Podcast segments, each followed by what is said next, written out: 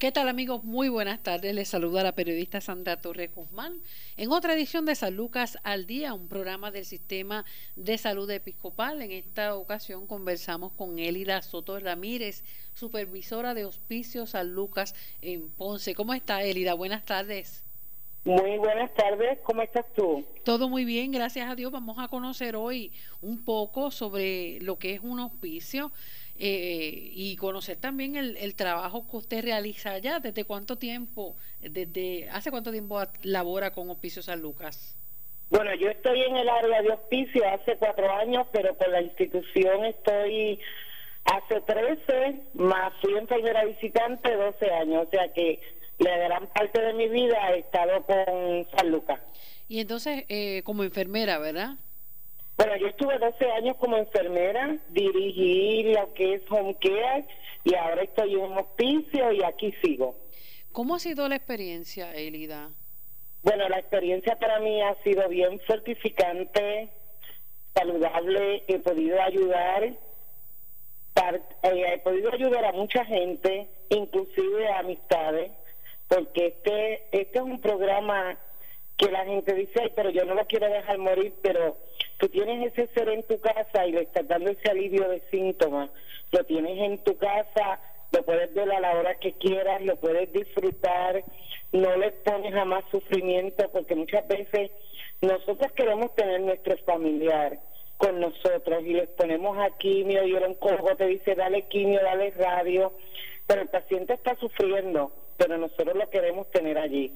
No obstante, te pudiera decir que mi experiencia reciente, yo tuve una compañera amiga que nos pidió la opinión. La, la mamá era una persona mayor, había que someterla a quimia y a radio, y ellos como familia, yo fui los orienté, ellos estuvieron decididos y dejaron a su, a su mamá en su casa, porque ya era darle quimio y radio, era pues doloroso para la señora, no lo iba a resistir y podía la señora tener una expectativa, el, oncólogo le decía más alta, pero se le alargó la vida. En vez de durarle seis meses, le duró nueve meses dándole un tratamiento paliativo, que es un alivio de síntomas. Nosotros lo que damos es alivio de síntomas en esa condición terminal cuando el paciente tiene una expectativa de seis meses o menos y tú lo tienes en tu casa, lo quieres, lo amas. Ellos tenían tenían diferentes horarios de trabajo, en el hospital iba a estar restringida, no podían visitarla y la tenían en su casa y disfrutaron su mamá sus últimos seis meses dándole cariño con el con el entorno familiar en lo que a ella le gusta y realizando sus últimos sueños. Bueno, porque la, la realidad es que debe ser un trabajo, ¿verdad? Es hermoso, pero a la misma vez complicado. Es es bien difícil porque vemos gente morir como uno dice a diario. Y, y cuando el paciente te dura, este, por ejemplo, el paciente está con su vida que se le alarga, vamos a ponerlo así, este, tú logras, los, los, los enfermeros y enfermeras, asesores, trabajadores sociales logran esa empatía con esa familia y tenemos que tener fuerza emocional porque no es fácil ver morir la gente, ¿verdad? Pero pues ese es un camino que todos tenemos que llevar. Lo importante es llevarlo con el cuidado adecuado y las herramientas necesarias. En ese aspecto le pregunto, ¿verdad? Vamos a, conocer un poquito de lo, de lo que es Hospicio San Lucas.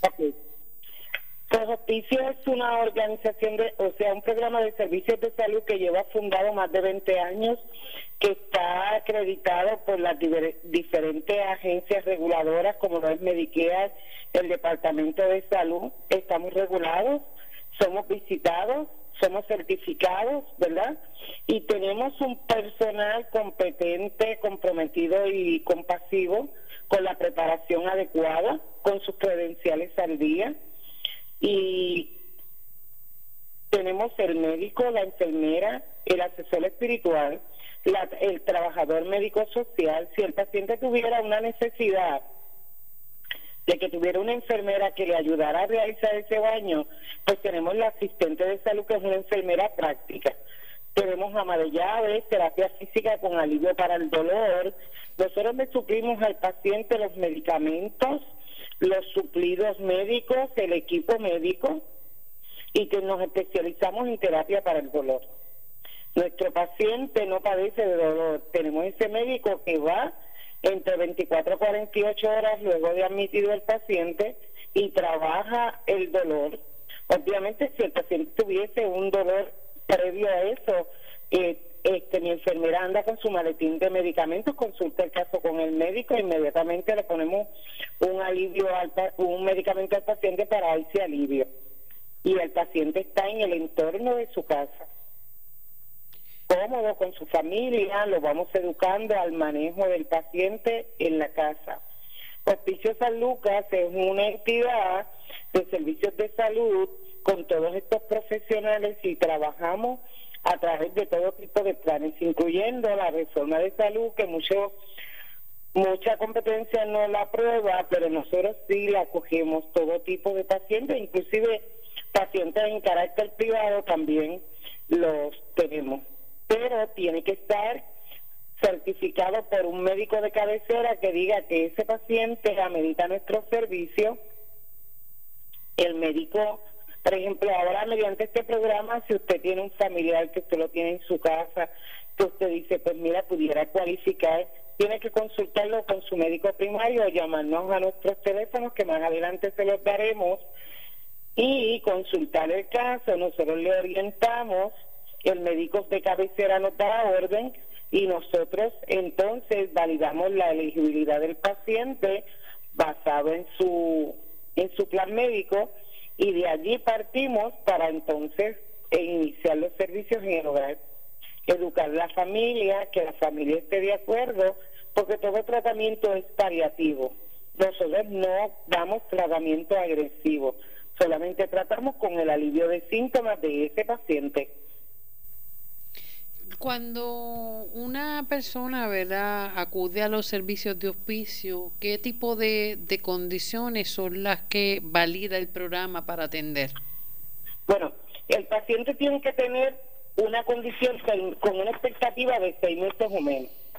Vamos a poner un paciente que es de cáncer, cualquier tipo de cáncer. Yo tengo que tener una patología que me certifique esa condición y que su médico de cabecera, su oncólogo, me haya dicho, pues mira, doña Carmen, ya nosotros le dimos el tratamiento adecuado, no deberíamos de darle más nada, mi recomendación es que vaya a hospicio en el paciente de cáncer. Un paciente que tiene un, un accidente cerebrovascular, que quedó incapacitado, un paciente de Alzheimer que está en etapa 7. ¿Cómo podemos cualificar el paciente de Alzheimer? El paciente de Alzheimer en etapa 7 por lo general ya presenta una disfagia marcada, una dificultad para tragar, o ya lo estamos alimentando por un tubo nasogástrico o un PEC, que es la, la gomita para que me entiendan que se le inserta en el estómago para alimentarlo. El paciente desarrolla lesiones de piel que son úlceras o desarrolla contracturas que lamentablemente, ¿verdad? Cuando están en esa etapa final, vuelven a, a la posición fetal. Y entonces tiene este paciente allí que lo único que hace como que balbucea siete ocho palabras. Hay pacientes que, que pueden estar en mejor condición, pero el médico dice, este va, este paciente va a seguir en deterioro y va a llegar a su deceso. Pues nosotros este médico me lo admite un paciente de Alzheimer, nosotros tenemos que hacerle una prueba de albúmina o un examen minimental que eso lo hace el médico. Todo paciente que esté en hospicio tiene que tener una certificación médica y unos laboratorios o una patología que lo evidencie, porque como bien dije al principio, nosotros somos acreditados. Y por ejemplo, este paciente que es Medicare o el paciente que es un plan privado, él me va a probar y me va a decir, demuéstrame a mí que este paciente tenía los criterios necesarios para estar en hospicio. Pues nosotros le tenemos que demostrar porque nosotros somos auditados regularmente y tenemos que tener un paciente que tenga necesidad y razonabilidad del servicio para que no nos puedan acusar de fraude y abuso, ¿verdad? Que puedan poner, porque hay entidades que pueden que pueden caer, que tengan un paciente en su programa, que por obtener un pago y tener un censo tengan pacientes que no tienen criterio. Gracias al, gracias al Señor, nuestra entidad siempre se ha distinguido por tener pacientes con necesidad y razonabilidad.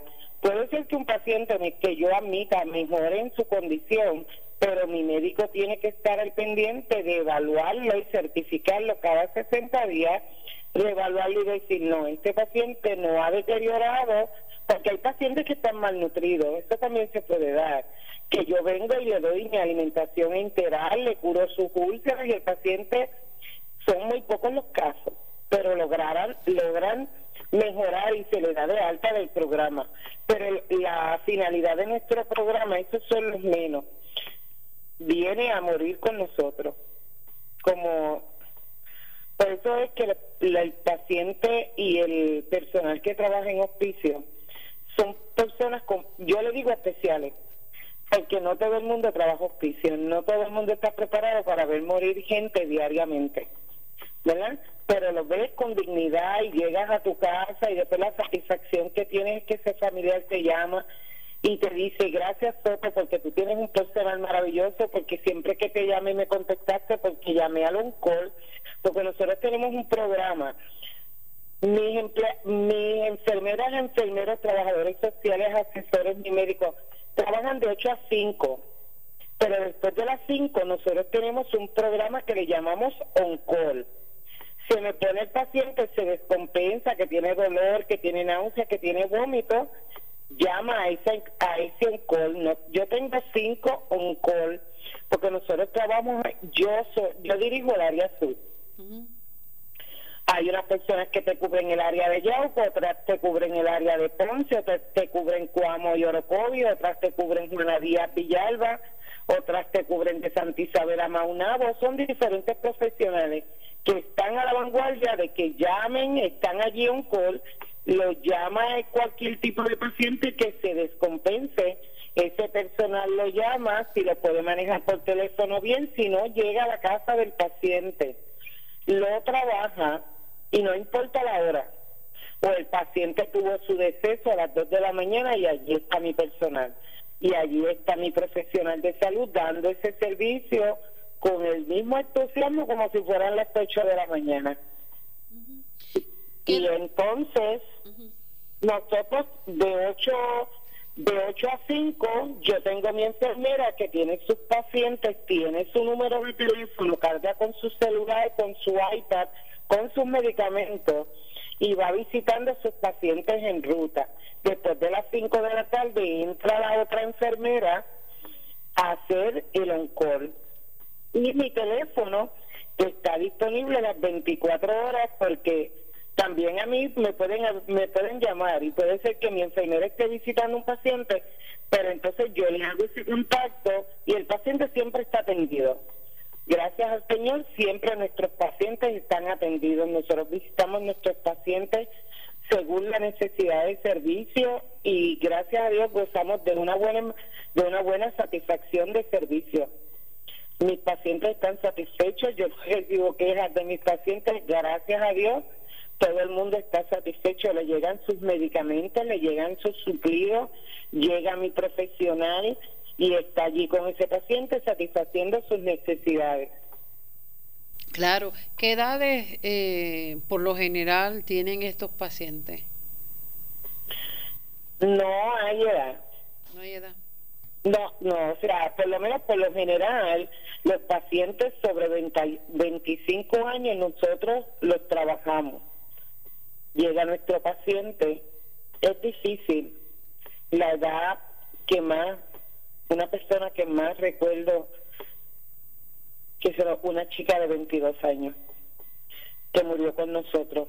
Hay historias bien tristes, bien difíciles, pero estamos ahí y son diferentes edades, no hay edad. Tú puedes tener un paciente de un Alzheimer, como nos pasó hace poco, con, 20, con 56 años. El Alzheimer toca y toca a veces difícil. Llega y hay pacientes que yo tengo una maestría en salud mental, hice una especialidad y mi tesis fue en pacientes de Alzheimer. Y hay un paciente que en un año se te puede morir, un paciente de Alzheimer, pero hay un paciente que te puede durar 10 años encamado y nosotros lo cogemos en la etapa final. El último paciente que nosotros tuvimos de Alzheimer tenía 56, pero podemos tener pacientes de 80, de 70, todo va a depender de ese paciente. Tenemos muchos pacientes de cáncer porque como tú sabes, el cáncer es una de las enfermedades que más nos ataca, ¿verdad? Y entonces es bien difícil este cuando nos enfrentamos con ese paciente joven, pero tenemos esa, esas personas preparadas, capacitadas, tenemos el trabajador social, tenemos el asesor espiritual, tenemos el médico, la enfermera y todos vamos con, con nuestro equipo y le trabajamos al familiar, trabajamos el paciente y, y, y los podemos sacar y los podemos llevar a que puedan aceptar esa condición y a que puedan dar un buen manejo al paciente. Hay muchos familiares que tal vez por la, el miedo, ¿verdad?, a, a, que ocurra algo más mientras están al cuidado o mientras ese ser querido esté en el hogar, sea lo que eh, de alguna manera lo, lo aleje, ¿verdad?, de, de, recibir o preguntar por estos servicios. Y es que muchas veces pues piensan que no están eh, cualificados, preparados para atender y que un mal manejo o una mala decisión de parte de ellos pueda afectar y causarle la muerte mucho más eh, más rápido, ¿verdad? Eh, y antes de lo que de lo que es la expectativa de los expertos. Lo que pasa con esto es que nosotros tenemos y lo hacemos, envolvemos el, el familiar en el plan de cuidado del paciente cuando llega el profesional de la, de la salud, eso se hace una discusión del equipo interdisciplinario. Se traza un plan de cuidado. ¿Qué vamos a hacer con este paciente? Nosotros tenemos especialistas en, en lesiones de piel. Por ejemplo, si el paciente tiene una lesión de piel, mi enfermera va, lo evalúa y lo retrata. Y lo lleva donde el especialista y discutimos el tratamiento a seguir lo discutimos con el médico y el médico nos da la aprobación. Ese es en pacientes que tienen lesión. Si el paciente tiene necesidad de alimentación enteral, ya sea por tubo, por PET o por bolo, que son tres diferentes, nosotros discutimos nuestro paciente con el nutricionista. También tenemos un unas dos nutricionistas en el programa. Ellos nos recomiendan la alimentación, se lo informamos al médico y el médico nos da el visto bueno, porque cada cual con su especialidad, ¿verdad? Claro. El, programa, el médico te dice, lo vamos a tener en, en estos medicamentos. Estos se van a dar, estos no se van a dar. Es el médico el que determina el tratamiento a seguir con los medicamentos. Consultamos las, las lesiones de piel y allí entra la, entonces entra la enfermera a educar a ese familiar. Si el paciente necesita una ama de llaves, está el servicio de ama de llaves. Está el servicio de, de voluntarios, que son unas personas que van y le hacen compañía a aquellos pacientes que también ameritan. En este momento, como la gran mayoría son personas mayores y por la pandemia, los voluntarios están retirados, ¿verdad? Y no están dando el servicio por protección de ellos también y de nuestros pacientes. Una vez nosotros tenemos el plan de trabajo estructurado, tenemos que asegurarnos que ese recurso está preparado y capacitado para cuidar al paciente. Y lo vamos educando poco a poco, cómo, busca, cómo va a alimentar al paciente, cómo lo van a cambiar de posición y todas estas detalles de su plan de trabajo para que el paciente esté bien atendido en ese alivio de síntomas. El paciente necesita una alimentación, vamos a estar allí. El paciente necesita, muchas veces el familiar se siente deprimido y dice, yo necesito que venga el asesor espiritual para que le haga una oración, para que esté con ella, para que ventile el sentimiento. Y nosotros llamamos a nuestro asesor espiritual y está allí con ese familiar que necesita ventilar sentimientos, que necesita una guía o que necesita que el paciente le hagan una oración en esa última etapa o durante el proceso. Adicional, el capellán los va encaminando y los va encaminando en su religión. O sea, nosotros tenemos un capellán que es un asesor espiritual, pero no le imponemos religión, aunque nosotros estamos enmarcados en la iglesia episcopal, es la religión de preferencia de nuestros pacientes. Ellos son católicos, pues le buscamos el, el diácono de su iglesia o el padre, si él lo quiere ver, y lo vamos encaminando con su líder religioso para que, por ejemplo, le dé los santos óleos, todas estas cosas. No es que nosotros estamos en la iglesia episcopal y le imponemos nuestra la religión de la iglesia, no. Le respetamos los derechos del paciente. Claro, es una es una situación verdad bastante bastante difícil porque estamos trabajando con, con una situación delicada, eh, es un ser querido que ya eh, ha sido desahuciado, ¿verdad? Por sus respectivos médicos y trabajar con, con, todo, con toda esa carga emocional eh, debe ser bien duro, sobre todo cuando gran parte de, de las personas que pues, se autodenominan o, o les toca cuidar de ese paciente son adultos mayores y lamentablemente son pocas las familias en las que tienen la ayuda y relevan verdad a esa persona que es el, el esposo la esposa eh, alguna hermana muchas veces hasta una madre que eh, el, el, paciente entonces pues tiene la bendición de tener a su madre viva, que tiene también sus condiciones y, eh, y a la hora de la verdad no es nadie más que lo cuide. o sea que estamos hablando de un panorama eh, bien duro y está dentro del hogar, o sea que la, la responsabilidad de lo que pase con ese paciente, con ese ser querido, recae en la, en la misma familia. Sí, muchas veces, bueno, como te digo, Puerto Rico tiene mucha necesidad social. En Puerto Rico hay demasiada necesidad social, pero nosotros tenemos nuestro equipo interdisciplinario y allí cuando identificamos, siempre que tengamos un paciente, tiene que tener un cuidador primario.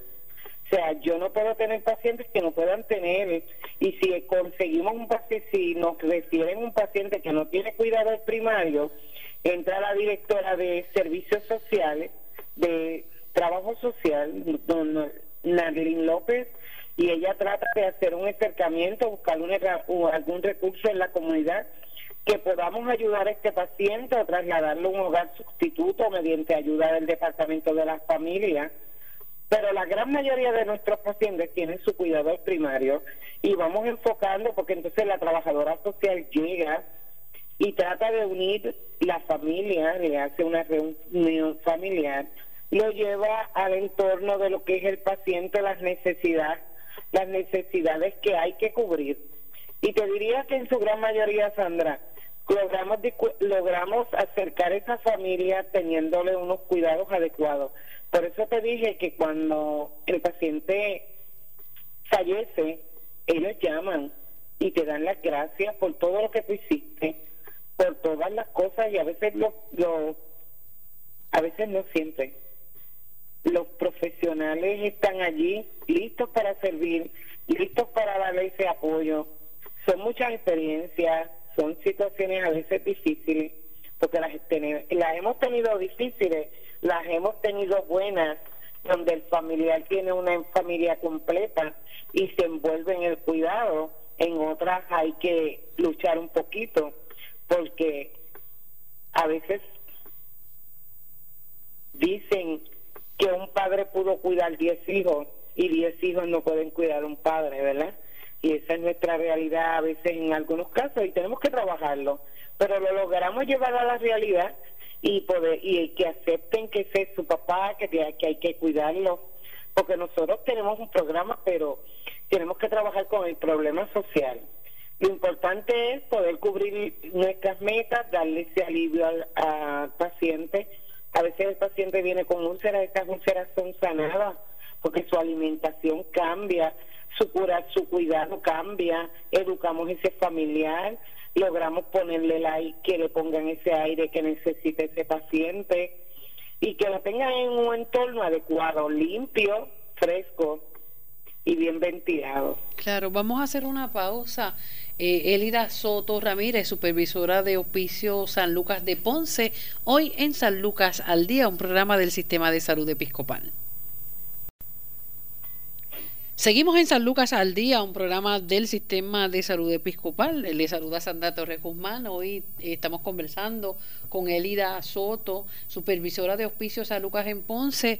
Un tema, ¿verdad?, bien fuerte, porque eh, es la realidad que enfrentan muchas familias, ¿verdad?, cuando tienen un ser querido que le dan un diagnóstico terminal y llega ese momento, ¿verdad?, en que eh, pues le toca trabajar hasta que hasta que Dios diga, hasta que Dios diga, hasta que sea cumplida ¿verdad? su voluntad, como nos hablaba Elida, aunque no es frecuente, pero hay personas que se, que, se han levantado ¿verdad?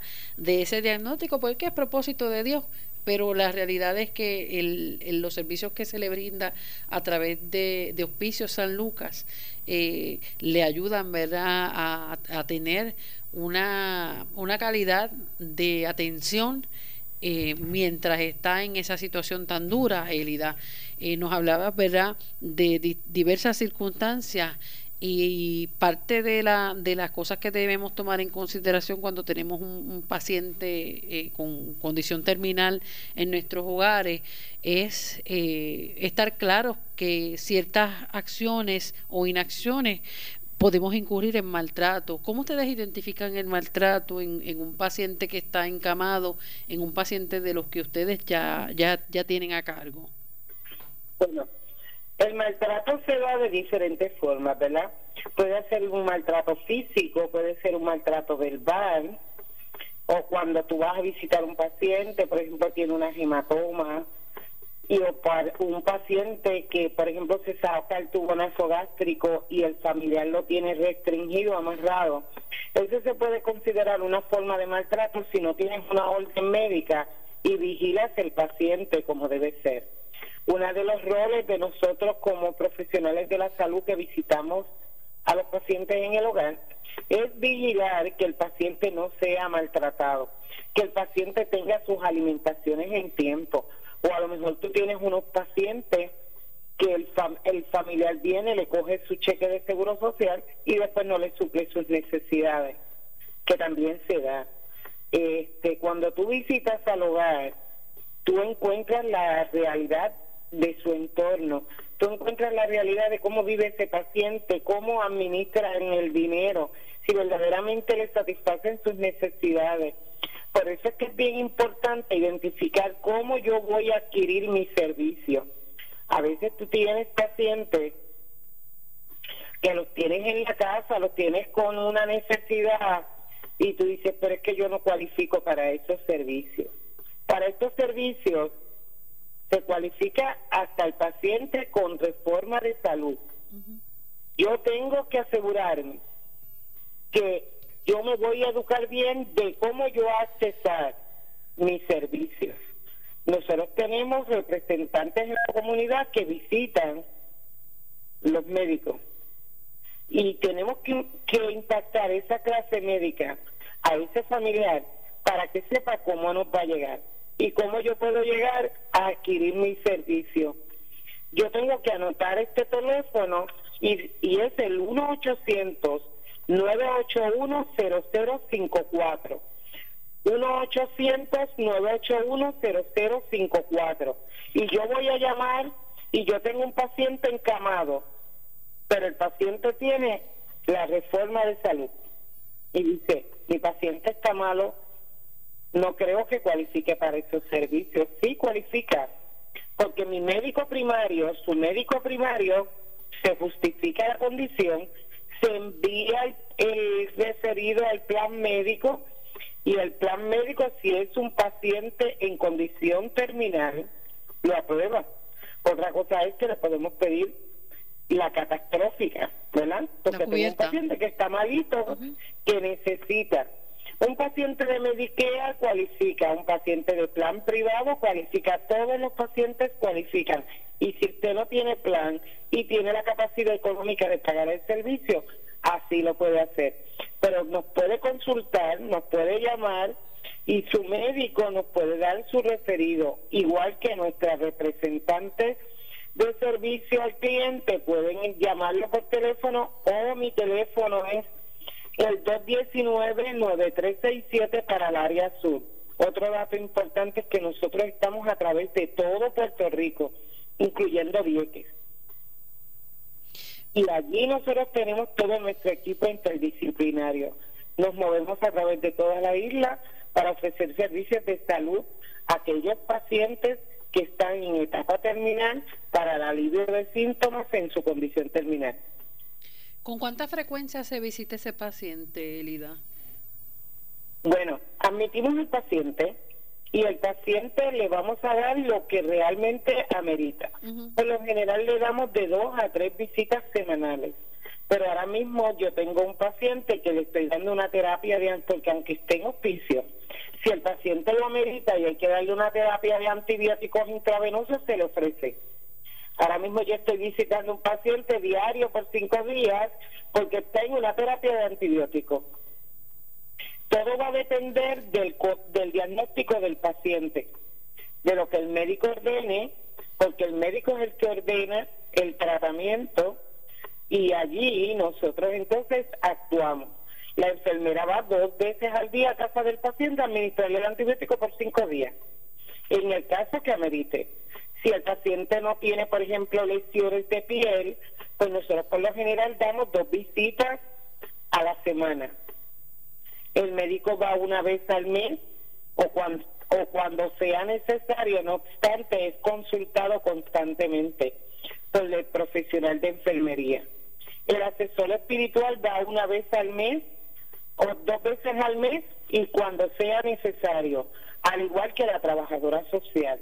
Por regulación de Medicare, ese equipo interdisciplinario se reúne cada 14 días y discuten el plan a seguir del paciente. O sea que es un es un trabajo en equipo donde damos el alivio de síntomas del paciente y créame que el familiar se va a sentir muy apoyado.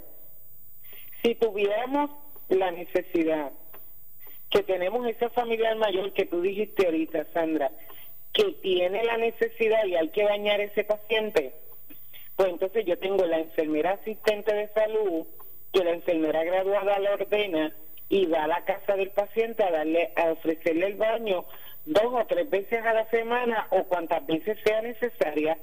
Y el ama de llaves que entonces el trabajo se alterna.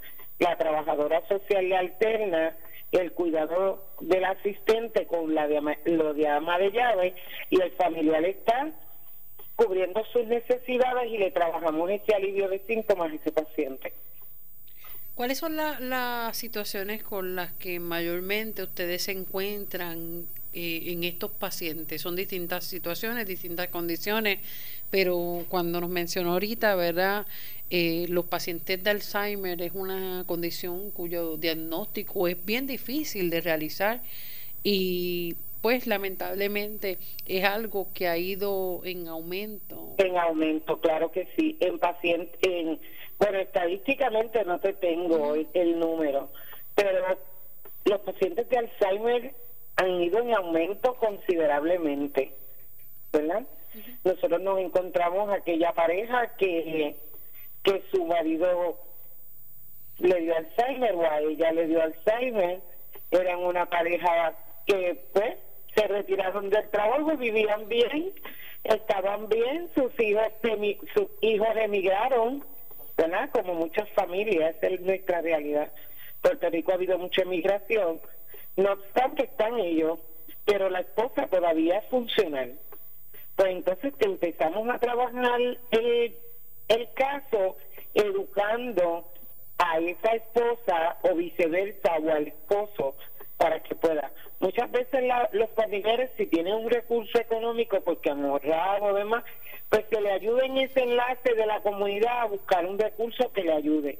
En el caso que no lo tenga, pues ahí nosotros le ofrecemos nuestro servicio, que es el servicio de ama de llaves, que es el servicio de asistente de salud y combinado en mi paciente está cubierto y nosotros le aliviamos ese síntoma. ¿Ven? Y aliviamos le curamos esa úlcera, lo alimentamos, le damos ese suplido, le tenemos sus medicamentos al día, le tenemos su equipo médico, le damos sus pañales. Y el paciente está cubierto en sus necesidades básicas. Si el familiar, si el paciente presenta fiebre en la noche, tenemos allí la enfermera con el oncol que tú lo llamas y ahí está la enfermera. La enfermera contacta con el médico y el médico ordena y la enfermera administra lo que sea.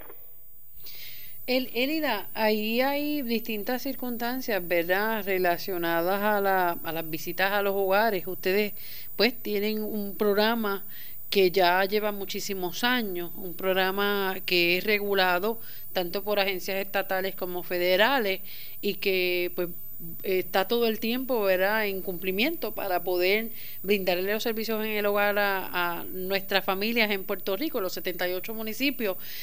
Le pregunto porque hay familiares que contratan a otras personas eh, muchas veces que no la, no la conocen, pero son personas que se dedican a, a cuidar pacientes, ya sea en los hospitales como en los hogares. ¿Qué precauciones debe tener? Porque pues no todas estas personas, ¿verdad? Y no, no quiero, no quiero eh, arrojar dudas, ¿verdad?, sobre el, el, el, trabajo ni la manera de ganarse la vida de otras personas, pero estamos hablando de nuestros seres queridos que pues están encamados por distintas situaciones de salud y, y, no a veces no se tiene el conocimiento como mencionas de que existe eh, ciertas cualificaciones para eh, recibir los servicios de hospicio ahora hasta con la reforma de salud y pues entonces optan por pagarle a, a una persona pues que no, no tiene tal vez el entrenamiento para poder atender a estos pacientes. Obviamente nosotros los pacientes que tenemos no van al hospital. Nosotros no trabajamos en, la, en el hogar. Pero puede darse el caso que, por ejemplo, un PEC, un, una sonda que va al estómago y se remueve, puede ir al hospital a ser cambiada a un paciente que amerita una transfusión de sangre. Pero ya cuando el paciente está en el programa, la, mi trabajadora social es la que se encarga de poder ayudar y educar a estos pacientes pero mi recomendación para aquellos pacientes que no están en el, programa y que necesitasen, tú tienes que pedirle unos credenciales a esa persona que te va a cuidar, ¿verdad? Nuestros, nuestros recursos tienen todos credenciales. Yo no puedo, mm, yo no puedo tener un, un empleado con un credencial vencido en ningún momento. Tienen que tener todos sus credenciales al día, porque las acreditaciones no avisan. A mí por la mañana puede venir al departamento de salud y dice, vamos a auditarte, vamos a visitar, quiero ver el cajo de tu empleada, quiero ir a visitar tales y cuáles casos. Y yo no tengo que tener, yo no puedo poner objeción y tengo que proveerle todo lo que ellos piden. En cualquier momento nosotros estamos sujetos a una investigación. Y ese es el momento que ellos van a venir, como dicen por ahí, como las dos en la noche, y como yo tengo que tener todo al día. Yo por eso siempre estoy preparada y la agencia que llevamos tantos años en esta acreditación y dando servicios de excelencia, nosotros estamos preparados y estamos, por eso es que en cualquier momento me van a investigar me van a auditar, me van a visitar. Yo tengo que tener todo al día porque nosotros estamos expuestos a ser auditados. Así que cada, cada persona que se dedica a ofrecer servicios tiene que tener todos sus credenciales al día. Cuando el paciente está aquí, todo problema que necesita el paciente, para eso yo tengo mi trabajo, equipos de trabajo social, que es el que le va a bajar, le va a trabajar las necesidades si ellos tienen una necesidad de decir, somos dos, yo necesito conseguir a alguien que venga y me ayude a cuidar al Señor. Pues entonces hay unos enlaces en la comunidad que la trabajadora social los guía, no les coge, le dice, mire, está este, está este, está este, y usted lo puede escoger. ¿Ve? Siempre haciéndole sus recomendaciones, porque el que decide es el paciente, el familiar, el cuidador primario. El que está allí es el que toma las decisiones. Claro, y pues muchas veces también tenemos que tener en cuenta de que, el, y, me refiero también a, personas de edad avanzada que den esa confianza en la bondad de, del ser humano en general y hay que tener mucho cuidado a quién se deja entrar en casa. Por eso es que es importante que si tienes la alternativa de tener un programa como este que es certificado y regulado, eh, pues entonces eh, acceder a esto y no, no buscar, ¿verdad? Eh, en una, no meterse también en una situación porque estamos hablando de la gente de afuera, pero también hay familiares que lamentablemente incurren en prácticas de fraude y de maltrato contra ese ser humano hay que está. Hay mucha extorsión, hay, puede haber extorsión, ¿verdad? Está el fraude y abuso, hay viejitos que inclusive dan su tarjetita para que vayan y vean y le busquen porque no tienen el medio y cometen el fraude, pero en el programa están, van a estar bien atendidos nuestro programa de trabajo social. Nosotros tenemos un grupo de profesionales de trabajo social excelente, un grupo de enfermería excelente, los asesores espirituales también, nuestros médicos son muy competentes, son médicos con experiencia y nuestros asesores espirituales también, nuestro grupo interdisciplinario, todos, todos a través de la isla son personas competentes y responsables, compasivas y tienen todos sus credenciales al día. Nosotros no podemos tener personal trabajando con credenciales vencidos. Si nosotros llegamos a un hogar y nosotros vemos que el personal está cayendo en fraude y abuso, nuestra trabajadora social tiene la capacidad para referir el paciente al departamento de la familia y, y ver, ¿verdad? Pero hasta el momento, gracias al Señor, no, no, no nos ha tocado. Elida nos habló de, claro, nos habló del servicio de ama de llaves, eh, es como algo eh, que, que, resulta ver a un bálsamo, porque hay muchas personas buscando y añorando ese servicio que ya no está tan accesible ¿Cuáles, ¿Cuáles son los parámetros para poder recibir el servicio de ama de llaves y qué, y qué contempla este programa? Bueno, el programa de ama de llaves es un programa subcontratado que este personal, que es un personal que también tiene que tener sus credenciales al día, su preparación, sus credenciales, su preparación, su certificado de salud, su carta de buena conducta. Estas personas son personas que nosotros le damos el servicio subcontratado y que la, hay una asociación de ama de llaves y ellos son los que nos proveen este servicio. La persona tiene que tener primeros auxilios y demás. Y entonces son personas que nosotros los, el, el participante, el paciente, el cuidador primario, tiene unas necesidades, a lo mejor tiene vive solo con ese paciente y tiene que ir a cita médica puede dejar el paciente con la madre llave. Tiene que ir a conseguir unos medicamentos, tiene que ir a hacer compras. ¿Ve? Y la madre llave se puede quedar unas horas con ese paciente en lo que ese cuidador primario va. Puede coger un respiro.